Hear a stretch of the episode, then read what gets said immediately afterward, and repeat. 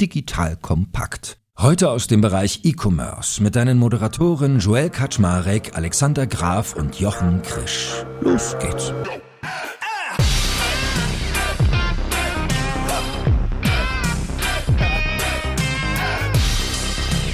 Hallo Leute, mein Name ist Joel Kaczmarek. Ich bin der Geschäftsführer von Digital Compact und heute wieder von den E-Commerce-Granten Alexander Graf und Jochen Krisch umgeben. Eigentlich muss ich die gar nicht mehr vorstellen, aber aus Höflichkeit mache ich das natürlich immer gerne. Den lieben Alex Graf kennt ihr von Kassenzone und natürlich von seiner großen Gründung Spriker.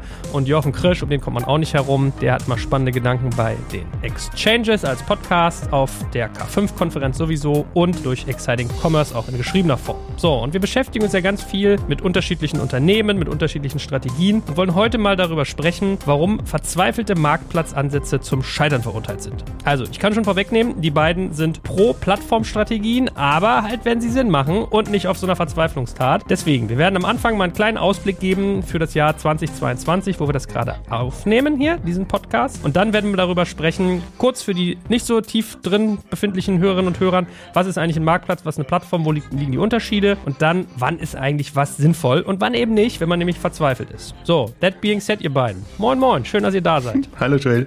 Der liebe Alex hat sich ganz doll gewünscht, mir ganz viel Bitte, bitte, dass wir einmal ein bisschen Ausblick machen ins Jahr 2022. Komm, Alex, was ist denn hier so dein Big Picture dann? Ja, es war ja viele Menschen, die auch in Aktien investiert sind, im E-Commerce-Markt ja ein trauriges Q4. Und jetzt hört sich das alles schon wieder so ein bisschen an wie 2012, wo ganz viele Menschen gefragt haben, kann Salando jemals Geld verdienen? Warum gehen die überhaupt an die Börse? Und ich nehme so einen Grundzweifeln wahr. Und ich möchte nur mit euch besprechen, dass ich dieses Grundzweifel überhaupt nicht teile, weil alle makroökonomischen Faktoren voll Richtung E-Commerce zeigen. Das Wachstum zeigt Richtung E-Commerce, die Konsumtrends zeigen Richtung E-Commerce. Das ganze Thema Ökologie zeigt Richtung E-Commerce, wo er die Innenstadt oder viele andere Formate total verliert. Das Wachstum der Logistiker zeigten in diese Richtung, dass jetzt trotzdem noch in 2022 daran gezweifelt ist. Diesen Zweifel möchte ich gerne so ein bisschen ausräumen und ich glaube, 2022 wird zumindest auf der Zahlenseite, wie wachsen die Unternehmen, wie profitabel entwickeln sie sich, glaube ich, ein sehr, sehr gutes Jahr und ich hoffe,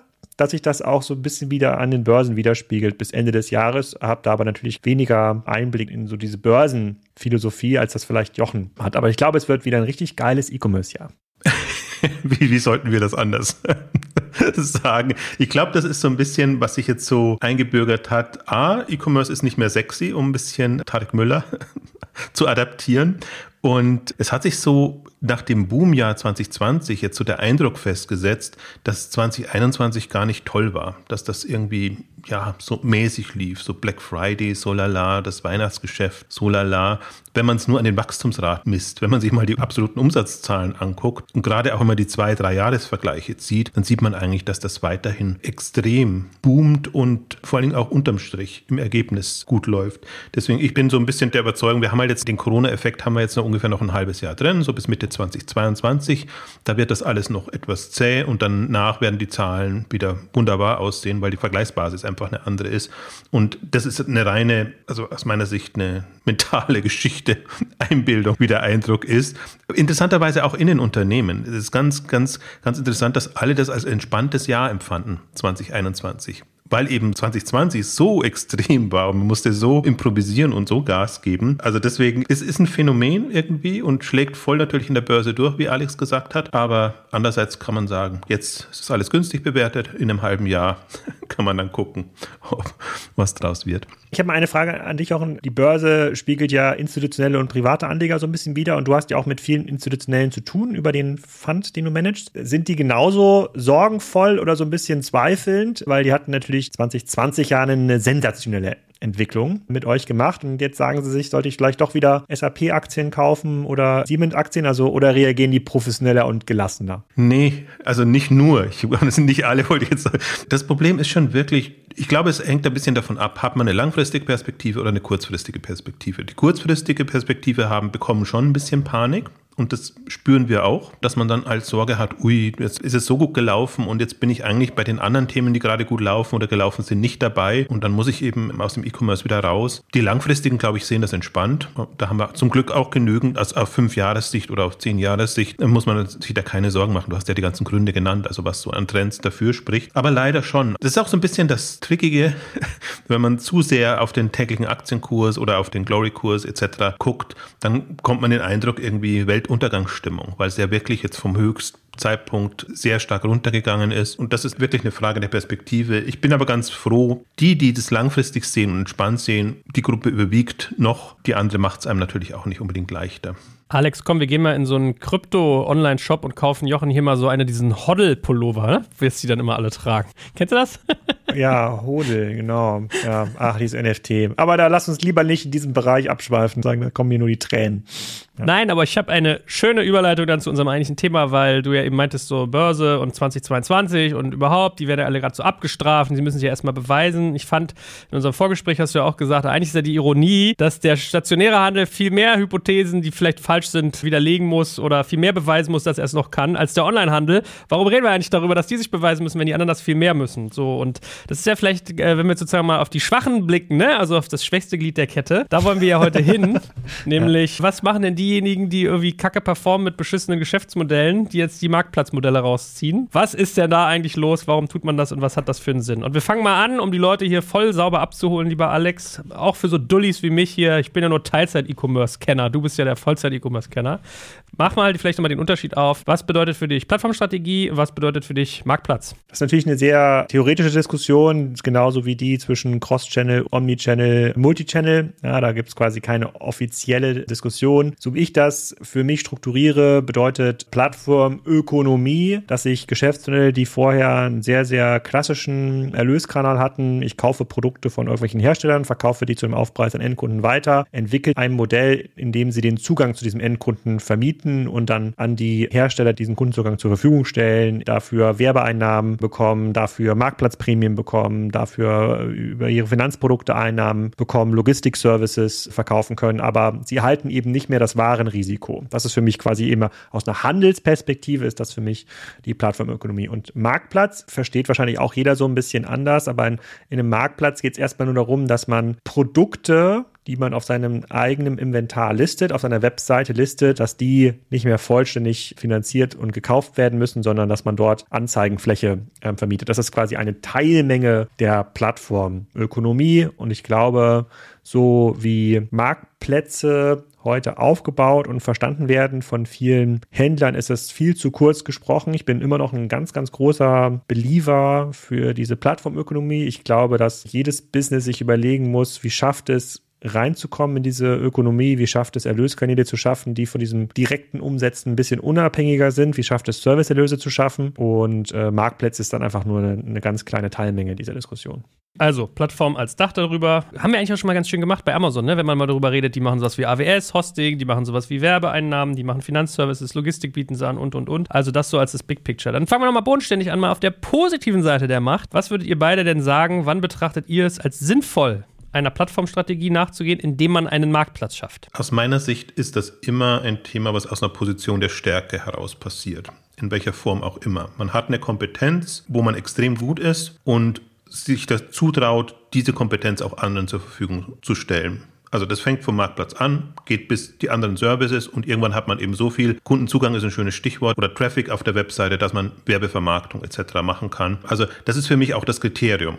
Und, und der andere Weg ist ja immer, wenn solche Modelle aus einer Position der Schwäche gebaut werden, dann hilft das halt niemandem. Also dann sind das so die Beispiele, die wir als lächerlich betrachten würden und das macht dann auch keinen Sinn. Also du hast nicht genügend Kunden, genügend Traffic und machst dann so einen Marktplatz mit einem großen Versprechen eigentlich, dass du da deinen Partnern irgendwie also einen Zusatzboom bescheren könntest. Und dann hast du die ganzen Produkte da, aber der Umsatz steigt nicht und letztendlich ist es für alle Beteiligten ein Desaster. Also wenn du das PR-seitig und anderweitig gut spielst, dann fällt es vielleicht nicht so auf. Aber es gibt eben genügend Beispiele, wo das eigentlich dann komplett floppt und dann denkt man sich auch, ja, jetzt alle sprechen von der tollen Marktplatzstrategie, aber bei uns funktioniert das gar nicht und das ist wieder so ein Hype in der E-Commerce-Szene gespielt wird. Also das ist für mich der wichtigste Punkt. Die Stärke muss da sein.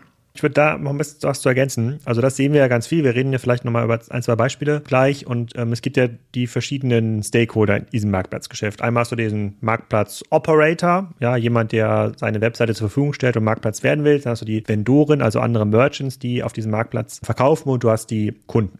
So, wenn die Kunden vorher mega zufrieden waren mit dem Retailer, die sagen, das ist eine ganz tolle Marke, ich bin halt mega zufrieden, die Produkte sind toll, der Service ist toll und das wächst irgendwie ganz stark, dann ist das erstmal schon eine gute Ausgangsposition und zu überlegen, okay, welchen anderen Partnern möchte ich diesem Kundenzugang zur Verfügung stellen und wann macht das eigentlich Sinn? So, und als Marktplatz möchtest du aber in der Regel, dass du so gut bist, dass diese Partner langfristig eigentlich nur bei dir verkaufen wollen. Vielleicht noch in ihrem eigenen Online-Shop oder im eigenen stationären Geschäft, aber eigentlich sollen die nur bei dir bleiben. Und ganz viele Marktplatzansätze, die wir jetzt sehen, die argumentieren ja damit, dass sie so eine Art Pool aufbauen. Ja, dass man Vendoren dazu erzieht, ihre Produkte auf vielen Marktplätzen zu verkaufen. Auf Ebay, auf Amazon, auf deinem eigenen Marktplatz. Das macht für Marktplatzbetreiber gar keinen Sinn. Das ist total dämlich. Als Marktplatz versuchst du immer in deiner Nische so eine gewisse Monopolsituation zu erreichen, um auch die Monopolmargen dafür zu nutzen, den Service zu verbessern. Dass du jetzt deine Vendoren dazu erziehst, nicht nur bei dir zu verkaufen, sondern per Mausklick noch bei fünf anderen Webseiten, die so einen Marktplatz zur Verfügung stellen, das macht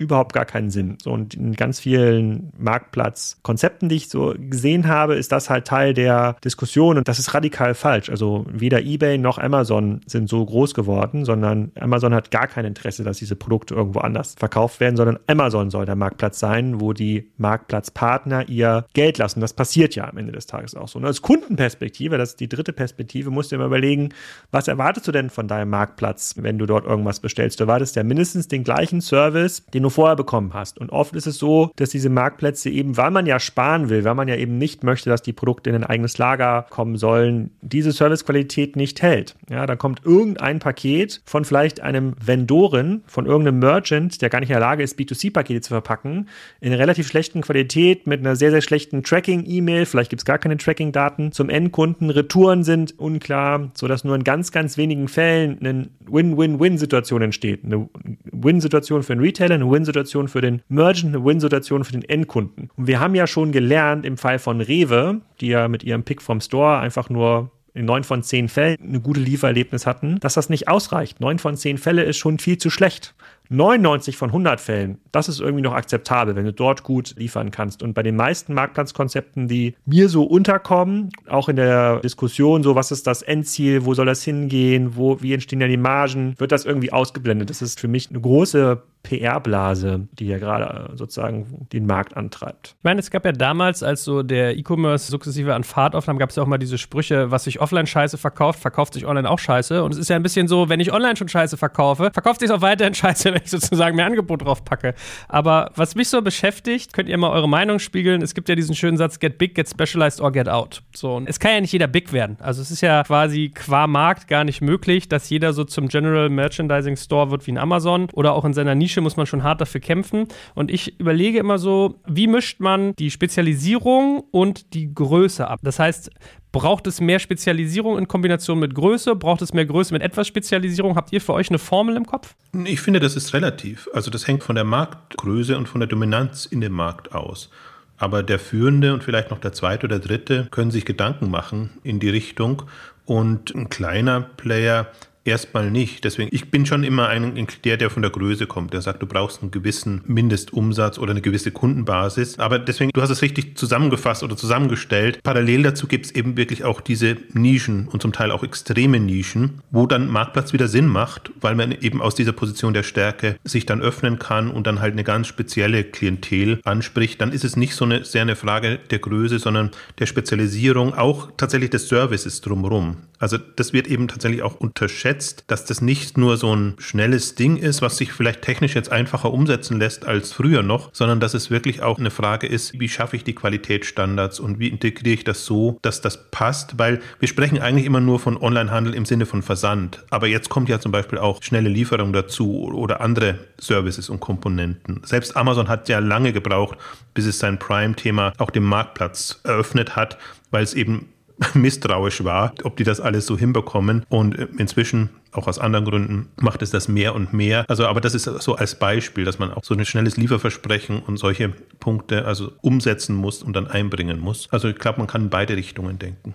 Glaube, wir müssen mal mit Beispielen argumentieren. Also gucken wir mal so ein Thema an wie Konrad. Ja, also eigentlich ein, sozusagen jetzt ja einen eigenen Online-Shop mit, also ein Online-Portal mit stärkerer B2B-Ausrichtung, nicht rein B2B, aber so einer etwas stärkeren B2B-Ausrichtung und einer gewissen Größe, die dann sagen können, okay, es gibt ein B2B-Umfeld für viele Produkte, gibt es noch nicht so einen Marktplatz, machen wir mal einen Marktplatz. Wenn man da mit so einem durchschnittlichen Händler redet und sozusagen der anbietet, dann sagen die, das funktioniert wirklich sehr überschaubar gut, weil Konrad sich natürlich bisher nicht entschieden hat zwischen, wollen wir eigentlich selber der Verkäufer sein oder wollen wir Marktplatz werden? Wenn man Marktplatz werden will, dann ist das ein Transformationsprojekt, was größer ist als alle anderen Projekte zuvor. Das ist so ein Fünfjahrespfad, bei dem man 100% umschalten muss von ich statte mein eigenes Lager mit eigener Ware aus hin zu ich werde irgendwie das System für B2B-Unternehmen, damit die ihre Ware einfach listen können, damit wir das irgendwie hier zentral organisieren können, wo auch Kunden das Ganze finden. Gibt es eigentlich ein riesiges Potenzial, ja, auch Mercateo und sowas sind alles so schlecht, ja, sind, die Nische ist so riesig, da kann man einige Marktplätze bauen und die scheitern dann an diesem Mittelweg. Den gibt es einfach nicht, genauso wie es diesen Mittelweg aus meiner Sicht für viele Retailer nicht gibt und nicht gab vom Brick and Mortar und noch ein bisschen online. Wenn dann richtig, du musst dich entscheiden. Das tun viele nicht. Ein Beispiel, was wir hier auch schon mal diskutiert haben, ist Thomann. Thomann ist ja in seiner Nische extrem dominant, sehr groß. Von 4 Milliarden Euro Audio B2B-Umsatz in Europa machen die knapp eine Milliarde. Eigentlich perfekt dafür ausgelegt, eine Plattform zu werden, Marktplatz zu werden, eben nicht mehr das Inventarrisiko selber zu tragen, sondern ihre Marke nach außen zu geben. Und das haben wir auch mal im Kassenzone-Podcast besprochen mit dem Sven von Thomas und der meinte da, nee, sieht er jetzt äh, sozusagen, vielleicht hat sich das mittlerweile geändert, sieht er eben nicht so, weil dieses Qualitätsversprechen, was Thomann heute gibt, einfach so hochwertig ist, dass man jetzt das nicht mit einem Marktplatz verwässern möchte. Ja, sozusagen, oder einem Gebrauchtwarengeschäft verwässern möchte. Und das macht auch für Thomann heute, und das zeigen ja auch die Zahlen, macht total viel Sinn. Für Thomann müsste sich wahrscheinlich überlegen, unter einer anderen Marke einen Audiomarktplatz zu starten, bei dem Thomann ein Händler ist. Und den gleichen Konflikt sehen wir heute bei Amazon. Also dass die Marktplatzabteilung und die klassische Retail-Abteilung stehen in sehr, sehr krassen, sehr intensiven Wettbewerb zueinander für das Thema Features, Preise, wie werden die Seiten auch aufgebaut, also was zeigen wir eigentlich dem Kunden, während die eigene Abteilung natürlich möchte, dass die Amazon Basic Produkte, stark vereinfacht gesagt, oben gelistet sind, möchte natürlich die Seller-Abteilung, dass diese Fläche genutzt wird, um weitere Ads von den Marktplatzhändlern zu schalten. Und ich glaube, an diesem Spagat scheitern momentan viele Marktplatzprojekte. Ich glaube, Konrad wäre hervorragend aufgestellt, um ein starker B2B-Marktplatz zu werden. Aber diese kleinen Tippelschritte, diese Sicht auf das Thema Marktplatz als Feature, ja, wir hätten einfach nur ein Marktplatz-Feature machen, aber sonst alles weiter wie bisher, die tötet, glaube ich, diese relativ gute Idee. Ich versuche ja noch so ein Stück weit, mir eine Anleitung rauszuarbeiten, wann das sinnvoll ist. Also wir hatten jetzt das Thema Größe bzw. Stärkeposition. Wir hatten Spezialisierung. Also Spezialisierung geht ja oft Hand in Hand mit Größe, weil je spezifischer, je spezialisierter, desto kleiner am Ende des Tages. Du hast eben eigentlich ganz schön Punkt gesagt, wenn man nicht Fisch, nicht Fleisch ist, also keine klare Entscheidung getroffen hat, hast du ein Problem. Und du musst irgendwie diese Conflict of Interest, die du intern versus extern hast, bei dir mitigiert kriegen. Und dann natürlich die Erfahrungsqualität für den Nutzer. Also wenn die Produkte Produkterfahrung schlecht ist, wenn sie vom Marktplatz kommt, ist es eher schädlich für deine Marke. Das finde ich ganz plausibel. Ein Punkt, der mir noch im Kopf ist, ist das Thema Sortiment. Ich habe die Tage mit Rupert Botmeier einen Podcast aufgenommen.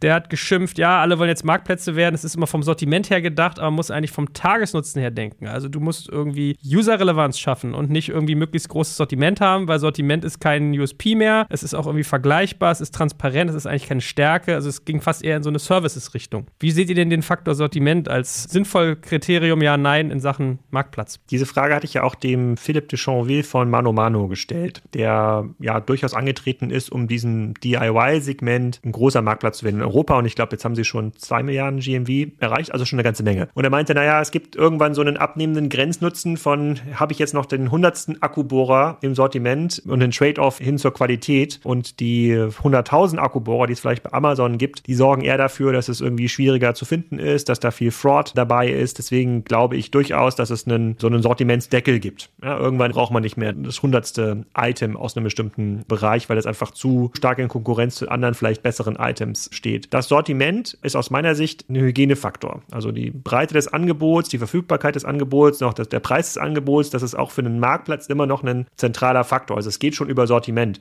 Marktplätze, wenn sie von klassischen Retailern gestartet werden, haben aber das Problem, dass sie in der internen Diskussion oft mit der Einkaufsabteilung in Konflikt kommen. Weil ein guter Einkäufer, der 20 Jahre lang einen Retailer in einem bestimmten Sortiment groß gemacht hat, wird ja sagen, naja, lieber Joel, du willst jetzt Marktplatz werden, fair enough, dann zeig mir doch mal die 10 Produkte oder die 10 Vendoren, die ich noch nicht habe. Und wenn die wirklich so gut sind, dann kaufe ich die doch. Dann lege ich die mir noch selber aufs Lager. Warum sollte ich denn diese Marge nicht verdienen? So, und dieses Argument ist aus Einkäufersicht erstmal richtig. Ja, auch dein Argument ist richtig. Und dieser Konflikt wird auf, versucht auf Projektebene zu lösen. Gibt's aber nicht. Es gibt keine Win-Win-Situation. Die Company muss sich entscheiden. Will sie Marktplatz werden oder will sie nicht Marktplatz werden? Sonst lassen dich solche Einkäufer am langen Arm verhungern. Das passiert ja in den Unternehmen auch gerade tatsächlich. Deswegen würde ich da, Roberts Argument ist aus meiner Sicht richtig, aber du brauchst dieses Grundsortiment, auch ein großes Grundsortiment, was dem Kunden den Eindruck gibt, ich bekomme hier alles, was ich brauche, zu einem guten Preis und ist einer hohen Verfügbarkeit. Und erst dann kommt diese Added Values,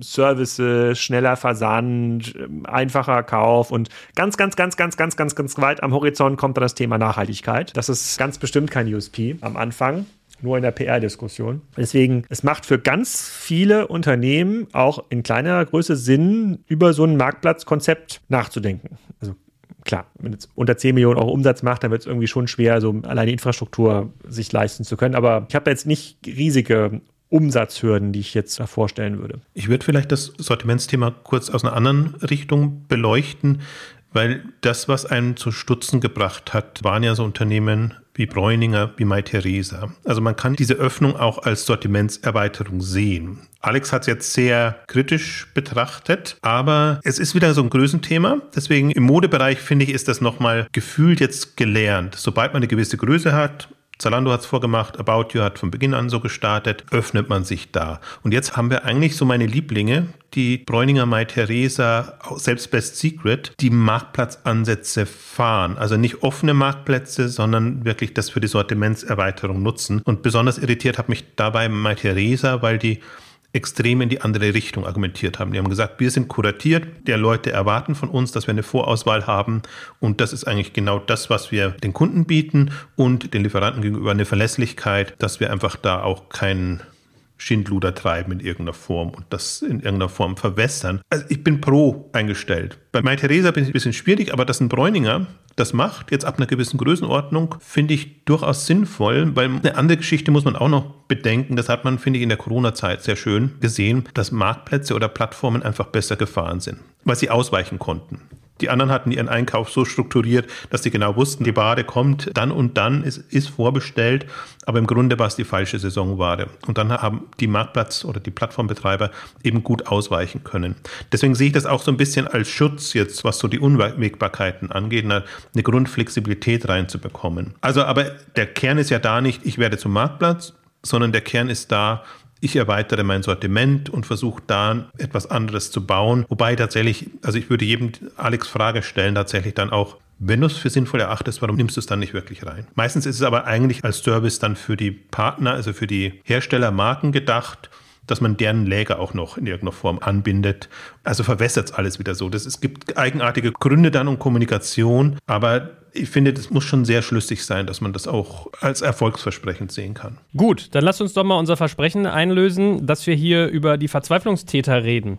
Habt ihr da Beispiele oder Merkmale von Unternehmen, wo ihr sagt, klassischer Fall, irgendwie aus Verzweiflung einen Marktplatz gebaut, macht aber eigentlich da gar keinen Sinn? Einfache Faustregel, wer klassisch schon beim Online-Shop versagt hat und jetzt sagt, er wird einen Marktplatz, den würde ich auf die Loserliste setzen. ja, Best Buy, Macy's, Carrefour, also diese Liste kann man, glaube ich, unendlich. Du kannst auch Galeria mal nehmen, damit du ein Deutsch lässt. Wird Galeria jetzt auch ein Marktplatz? Das habe ich gar nicht gelesen. Ist das so? Ja, natürlich. Oh, Galeria wird Marktplatz. Das ist schon lange. Galeria Marktplatz. Media Saturn ist jetzt eingestiegen, forcieren das sehr stark. Da kann man sicherlich diskutieren. Wobei bei Media Saturn, ich meine, die sind ja immer noch irgendwie der größte Electronics-Händler in Europa. Ich, da sehe ich schon auch, wenn man das richtig macht, also wenn Media Saturn irgendwann in diesen Moment kommt, wo sie sagen, okay, das mit der Filiale war eine gute Idee, ist jetzt aber nicht mehr so. Und wir geben jetzt richtig Gas, dann sehe ich da schon eine relativ gute Chance, auch im Consumer Electronics Bereich ein starker Marktplatz zu werden, weil wir natürlich unserem anderen großen Marktplatz Amazon so ein großes Fraud-Problem haben. Also für den Endkunden ist es schon schwer, das Richtige zu finden. Plus alle Hersteller Amazon hassen, da ist so ein Vakuum entstanden, in das ein Media Saturn, also welcher Marke auch immer die das machen, vorstoßen könnte. Aber vielleicht bleiben wir mal bei den schlecht. Ich recherchiere noch mal schnell zu Galeria hier, das weiß ich nicht. Aber Macy's zum Beispiel, die ja ein riesiges Brick-and-Mortar-Problem haben, also Macy's ist ja so ein bisschen das Galeria der USA, darf man das sagen, so ein Department Store Konzept. Ja, die Department Stores haben gar nicht funktioniert. Der Online-Shop hat nur so lala funktioniert. Sie wollten eigentlich ein paar Shops schließen, sind aber aufgrund ihrer Shareholder-Struktur immer daran interessiert, eine neue Geschichte zu erzählen. Und die haben jetzt gesagt, die werden irgendwann auch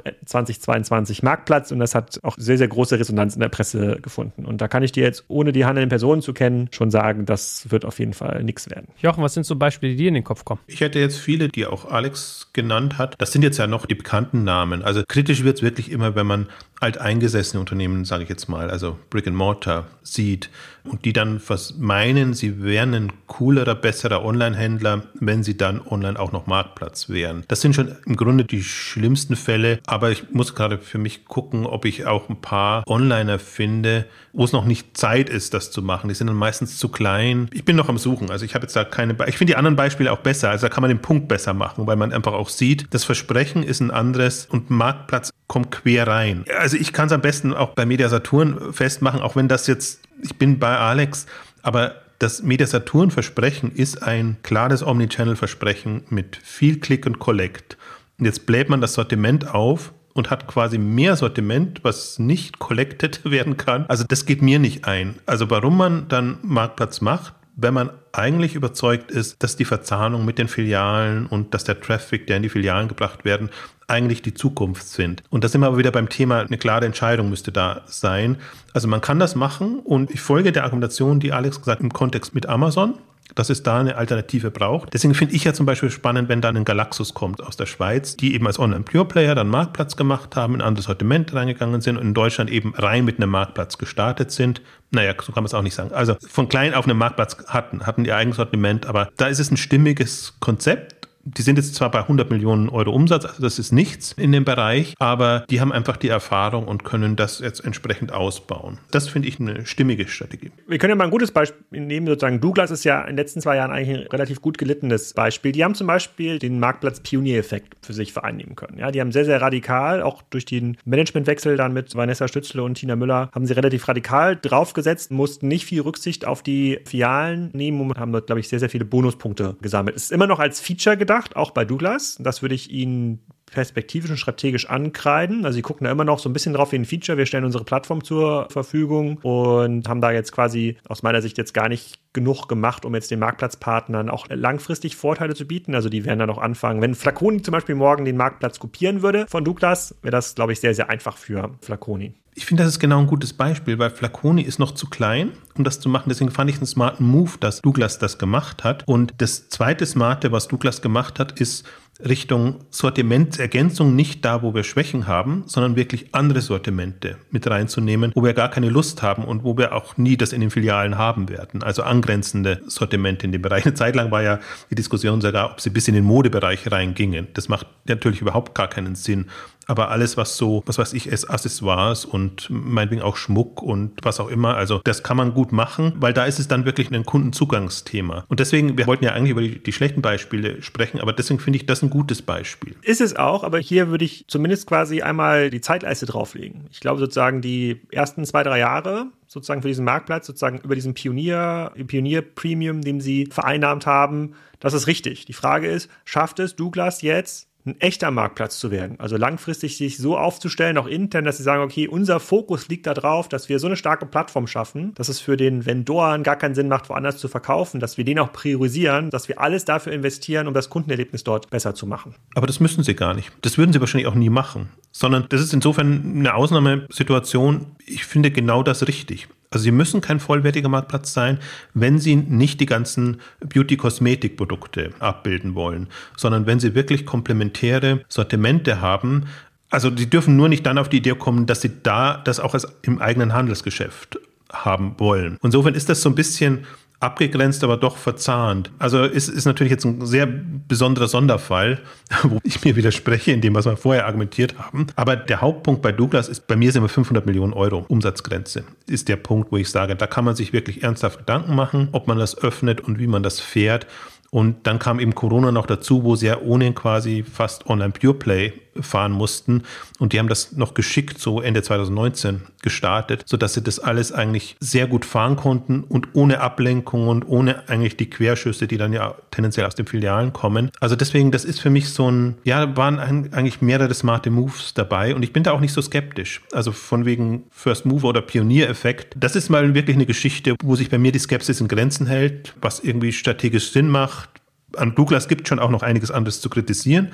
Aber selbst deswegen, Douglas ist für mich so ein Fall, wo es Sinn machen würde, das Online-Geschäft komplett abzuspalten. Und ich hätte Hoffnung, dass das gut funktioniert, genau mit so einem Komplementäransatz. Wir können sonst einfach auch mal ein paar Beispiele durchdeklinieren. Ihr müsst mir manchmal helfen, ob Sie schon Ansätze haben im Bereich Marktplätze oder nicht. Ich weiß es fairerweise nicht. Decathlon zum Beispiel, wurde mir ja berichtet, hatte Alex irgendwie jetzt gerade zu Besuch. Äh, haben die was? Machen die was? Wenn ja, sinnvoll oder nicht?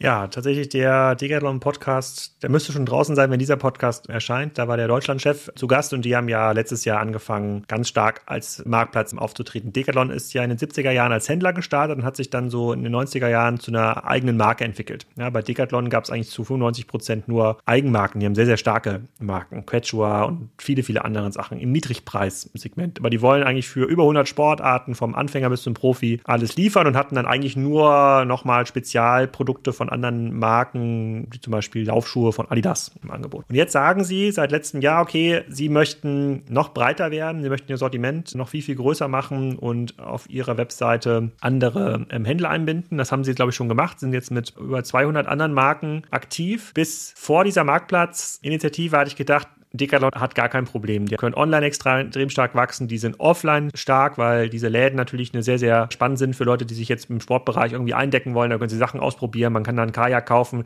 Also sie haben ganz viele Sachen, die man online einfach nicht so gut und gerne kauft. Ja, also, also ich würde vielleicht das Zelt auch gerne mal sehen, was ich dann irgendwie vorher kaufe. Und das weichen sie jetzt auf, weil sie sagen, sie wollen sich noch breiter aufstellen, sie wollen noch mehr online anbieten. Das kann man richtig finden, kann man falsch finden. Ich hätte es smarter gefunden, aus einer Decathlon-Perspektive diese sozusagen diese eigenen Produkte noch viel, viel härter zu pushen, weil jetzt haben sie ja das Problem, dass sie neben ihrem Laufshirt für 4 Euro von Decathlon, ja, und viel mehr kostet ein Laufshirt tatsächlich gar nicht, irgendwie auch noch das 40-Euro-Shirt von I don't know, welche Händler sind, Adidas meinetwegen anbinden müssen. Und es ist natürlich noch in der Anfangsphase, aber wenn ich jetzt Berater gewesen wäre bei Decathlon vor zwei Jahren und die mich gefragt hätten, sollten wir jetzt irgendwie Marktplatz werden, wäre das, glaube ich, nicht mein Nummer eins Investment gewesen. Vor allem, was mir so auffällt, ich war gestern gerade mit meinem Sohn da, weil ich ihm Fußballsachen gekauft habe. Und das ist dann ganz nett, wenn du in dem Alter Sachen kaufst, die wachsen ja noch schnell raus, dann war es nicht so teuer. Aber wenn wir jetzt mal über Brand reden, also, weißt du, so ein Nike stylisches Fashion-Item für irgendwie 40 Euro, 60 Euro, 80 Euro, 90 Euro und dann daneben irgendwie diese Quechua und wie die da alle noch heißen,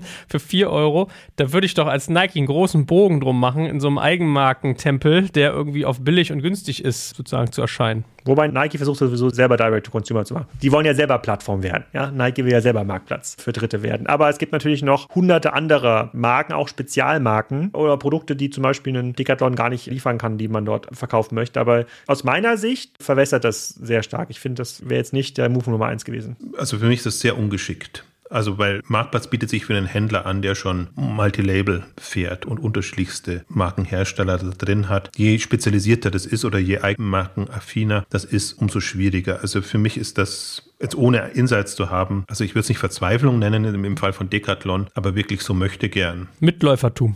Ja, genau. Also weil man offenbar keine besseren Ideen hat. Mir würden für Decathlon bessere Ideen einfallen. Meinetwegen auch Services und Richtung Plattform gehen kann. Aber Marktplatz, finde ich, ist sehr ungeschickt, weil das bringt mehr Probleme, als dass es einem weiterhilft, langfristig, denke ich. Aber vielleicht nochmal als Ergänzung, also dieser Pitch, den ja Decathlon macht, ist ja, bei uns gibt es alles für den Sport und alles für den Sportler. Hier findest du alles. Hier wirst du fündig. Fairerweise wird das aber Adidas oder Nike, die ja zunehmend so eine Eigenmarken Direct-to-Consumer-Strategie fahren, die werden das auch sagen. Ja? Hier findest du bei uns aber das Beste. Und ich finde, finde, wenn man das mal so vergleicht, was so die Value Proposition ist für den Käufer, ergibt sich jetzt für mich da kein cooles Endszenario. Ich habe Decathlon immer bewundert für die supergeilen Eigenmarken, für diese Preispunkte, für diese Unangreifbarkeit online und im Laden sozusagen. Das war für uns immer ein Erlebnis, wenn wir irgendwo waren in der Region, im, keine Ahnung, auf Malle irgendwie, in Palma gab es so ein Decathlon, da, bis dahin gab es ein Kino nichts.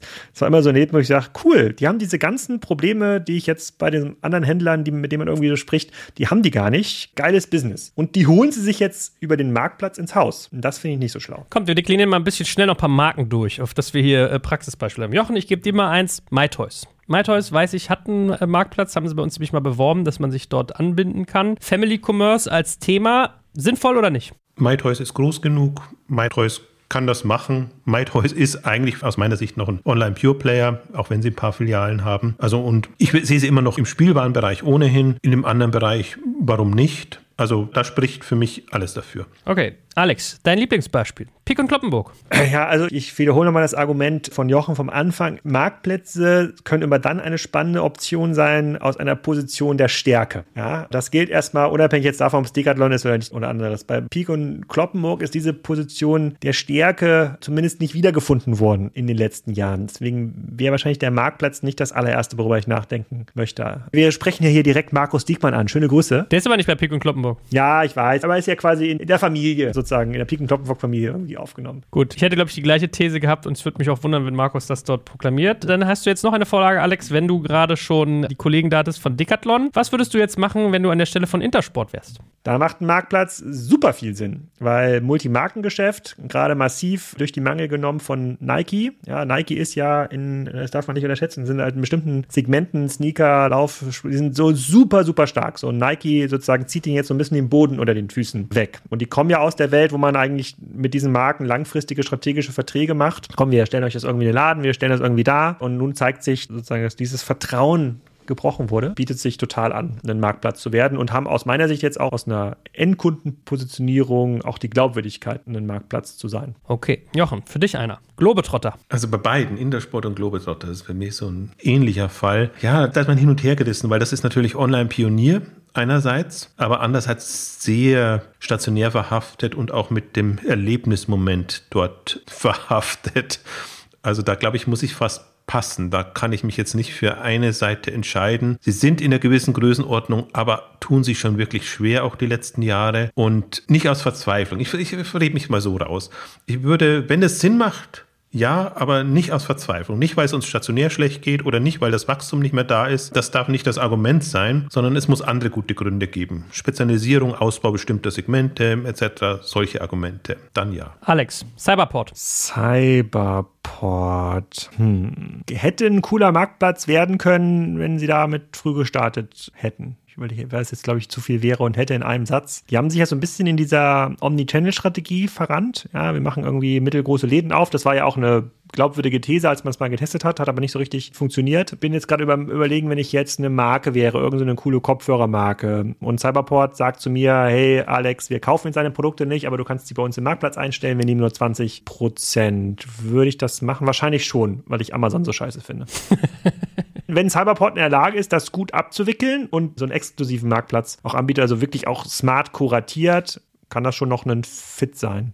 Jochen, was würdest du machen, wenn du an der Stelle von DM wärst? Meine Güte, ich bekomme immer die schönen Beispiele.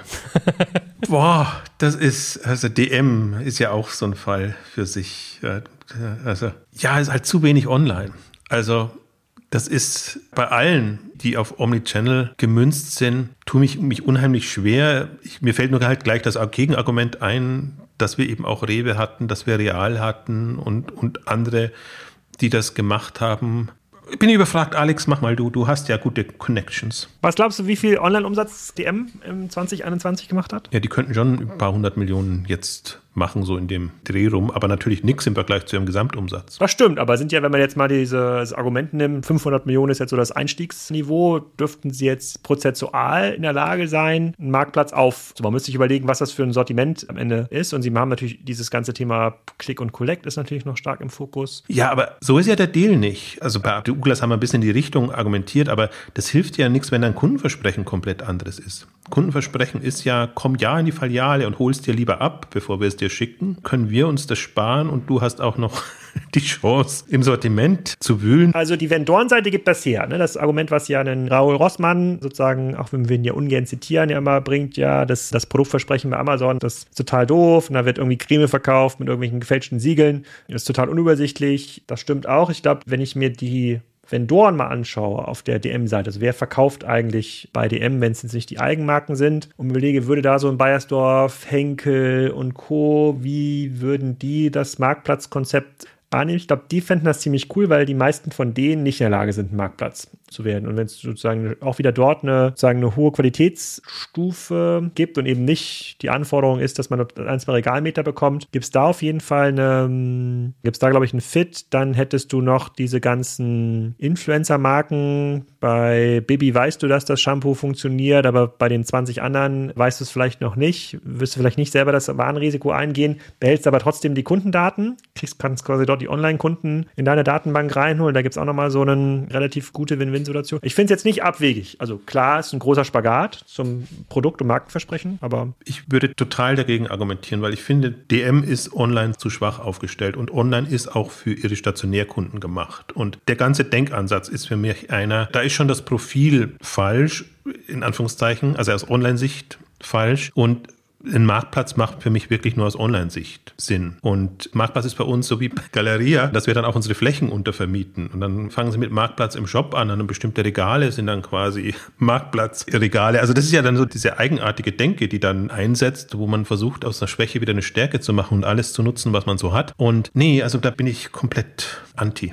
Aber ist ja charmant, wenn man mal so am lebenden Objekt einfach spontan diskutiert, wie man so diese Denkprozesse bei euch nachzeichnet. Also da merkt man mal, wie die Player damit auch beschäftigt sind. Drei habe ich noch. Alex, äh, der ist für dich, weil du bist ja hier Baufreund, du musst ja Werkzeug haben, du musst ja hier deinen Bauernhof immer machen. Obi, ja, macht Sinn. Aber da quasi mit Integration von Service. Also ich glaube, wenn du dort quasi als Kunde irgendwie kaufst, dann möchtest du dann auch irgendwie vielleicht Handwerkerservices, Verbundservices irgendwie mitkaufen. Und da gibt es so viele Produkte, die lassen sich auch nicht nur stationär vertreiben. Irgendwie Spezialkleber für Fliesen und sowas. Macht schon Sinn. Jochen, du kriegst eine Trias. Ich komme mich nicht für einen Player entscheiden. H&M, Zara, Primark. Also so Fast Fashion. Ui ja, die machen das zum Teil jetzt auch. Und ich verstehe es nicht wirklich. Weil bei allen, die von einer starken Eigenmarke herkommen, die haben eigentlich ganz andere Möglichkeiten wenn sie sich auf das Online-Thema stürzen. Und da ist das für mich so ein Nachahmeffekt eher. Also ich würde es nie machen. Also H&M hat so ein paar Marken, die marktplatzmäßig konzipiert sind, wo sie dann auch alternative Anbieter mit reinnehmen. Ich, wenn ich es mal ein bisschen erweitere, wenn ich gucke jetzt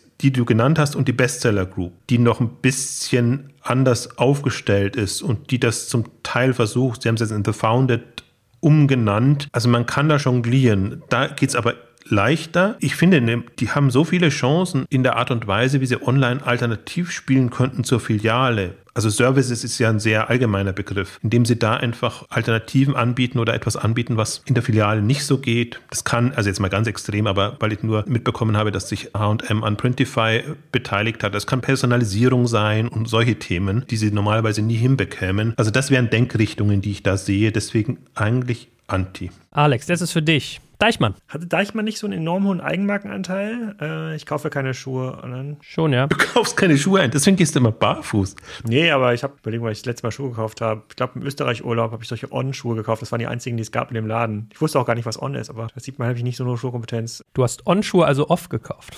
Ja, aber in Berlin, als ich angezogen habe, haben zwei Jugendliche mich angesprochen und die meinen, die Schuhe sehen cool aus. Da habe ich mich extrem jung gefühlt in dem Moment. Äh, die, ähm, nee, würde ich ähnlich argumentieren wie Decathlon. Ich glaube, gibt smartere Moves für Deichmann. Mir ein eins mir noch eingefallen, Jochen, was würdest du an der Stelle von Lidl machen? Ja, Lidl ist ja schon auf dem Weg. Die haben ja Food, Non-Food aufgeteilt. Also mir ist die Markenstrategie und die Markenführung zwar etwas unschlüssig, aber der Online-Fokus ist ja Non-Food. Und da haben sie tatsächlich eine Größe erreicht und eine Positionierung, wo das Sinn macht und können es auch in den Filialen immer schön anteasern, dass man sagt, bei uns gibt es auch Non-Food und viel, viel mehr dann eben auch online. Aldi macht das jetzt so ein bisschen, versucht so in eine ähnliche Richtung zu gehen. Ja, ab einer gewissen Größenordnung ja, aber nicht im Food-Bereich oder so. Also dann passt das wieder gar nicht. Und das ist halt so das Irritierende auch, dass dann die Food-Player online zu Non-Food Hardgoods Player werden, dann ist es im Grunde ein anderes Geschäft, was eine andere Marke bräuchte und wo man dann eigentlich super gut fahren könnte und auch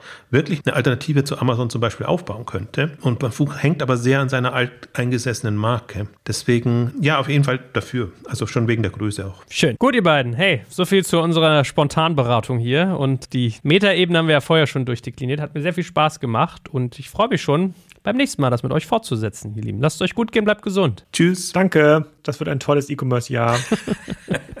Definitiv. Danke fürs Zuhören beim Digital Kompakt Podcast. Du merkst, hier ziehst du massig Wissen für dich und dein Unternehmen heraus. Wenn du mit uns noch erfolgreicher werden möchtest, abonniere uns auf den gängigen Podcast-Plattformen. Und hey, je größer wir werden, desto mehr Menschen können wir helfen. Also erzähl doch auch deinen Kolleginnen und Kollegen von uns. Bis zum nächsten Mal.